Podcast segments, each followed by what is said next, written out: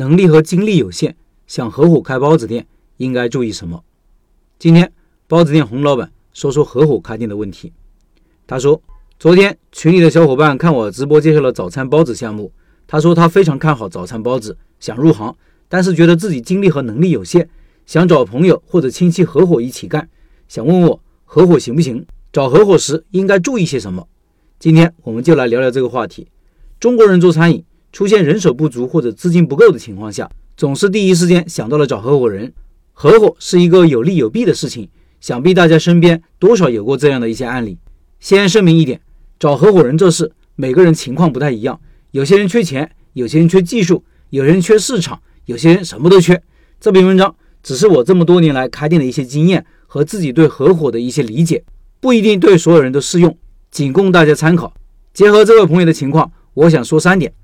第一点，能自己干就自己干，尤其是开第一家店，人手不够可以雇人，也可以在提前约定好报酬的情况下找亲朋好友帮忙。但是其中火候要自己拿捏住，尽量先不要着急找合伙人。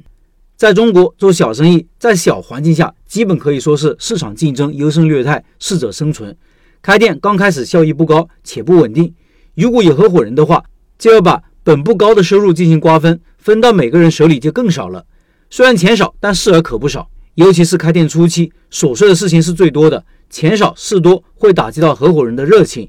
如果出现前期亏损的情况，大概率会出现内部矛盾，相互指责，相互推诿扯皮。当合伙人超过三个的时候，这些内部矛盾、意见分歧足以毁掉你们建立起来的任何信任，更不用说毁掉一家小店了。第二点，如果是差钱必须找合伙人的话，最好选择只出钱不出力的人。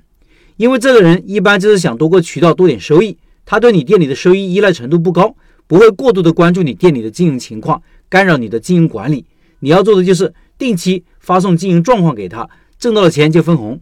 如果是找亲戚合伙，建议更要谨慎，需要弄清楚亲戚家的财务情况，他们家谁做主，避免引发家庭矛盾，到最后连亲戚都做不成，得不偿失。第三点，如果什么都缺，就要把规则、利益和退路说清楚。自己也没什么信心，感觉什么都缺，想找个人共同经营，分摊风险。这人不只是差钱，还差人手、差技术、市场资源等等。他们需要合伙人进来，既出钱又出力，或者不出钱多出力。这种情况在开第一家店的时候尤为明显，尤其是新手开店，这时候就要更加谨慎了。如果必须找合伙人的话，我建议合伙之前必须明确分工、收益分配和退出机制，最好能做到白纸黑字写下来。不能口头约定，最怕的就是一顿酒一喝，脑子一热就干了。一家店只能由一个人来负责主要责任，不能每一个人都有决策权，尤其是平等的决策权。最后我总结一下，结合这个朋友的情况，我建议开小店能自己干就自己干。如果必须找合伙人时，优先选择只出钱不出力的，避免影响决策。当需要合伙人既出钱又出力时，一定要明确分工、收益的分配和退出机制。最后。这个月的拜师学艺项目就是包子，中国人的早餐东西南北通吃。现在给你找了一个牛逼师傅，感兴趣的人扫码入群和洪老板直接交流，音频简介里有二维码。